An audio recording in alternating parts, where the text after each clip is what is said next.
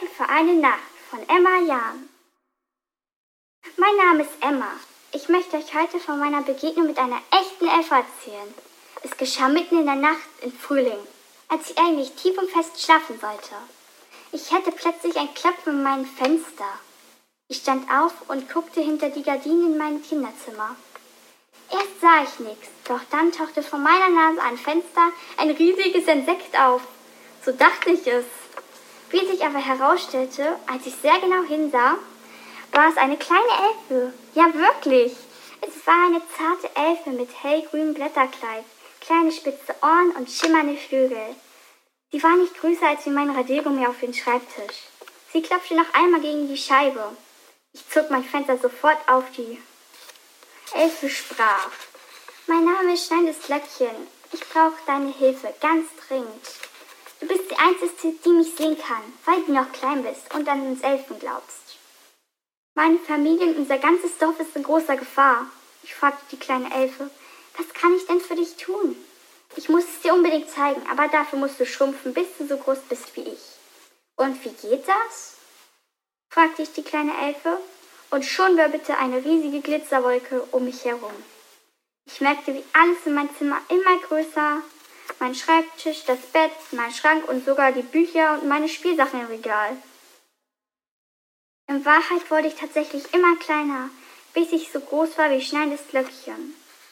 Das Tollste aber war, dass ich nun zarte Flügel hatte. Schneiendes Glöckchen nahm meine Hand und zog mich aus den offenen Fenstern in die Dunkelheit hinaus. Obwohl es stockdunkel war, konnte ich richtig gut sehen. Wir flogen tief in einen Wald hinein. Plötzlich bremste Glöckchen ab. Schau, wir sind da, das ist mein Dorf. Ich war begeistert, wie hübsch das kleine Dorf war, mitten zwischen den großen Baumwurzeln, wie viele kleine Berge das Dorf umgaben.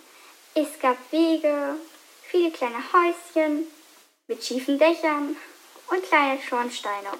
Sofort brachte mich die kleine Elfe zum Elfenrad des Dorfes.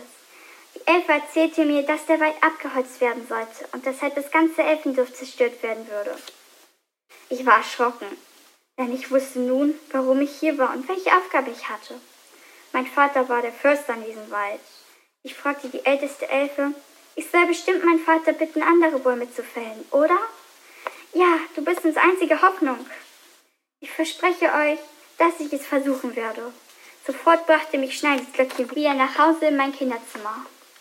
Die Sonne ging gerade auf und ich landete sanft in meinem Zimmer auf meinem Bett. Ich ging zum Fenster und schloss es.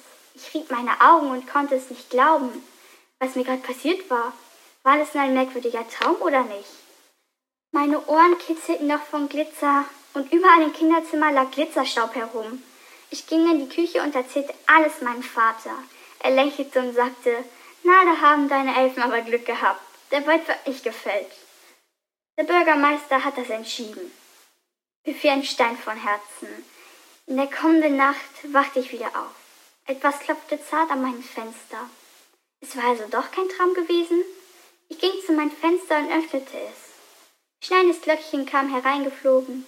Ich erzählte ihr alles, was mein Vater mir erzählt hatte. Glücklich bedankte sie sich und flog davon. Ich hoffe so sehr, dass ich die kleine Elfe wiedersehen werde.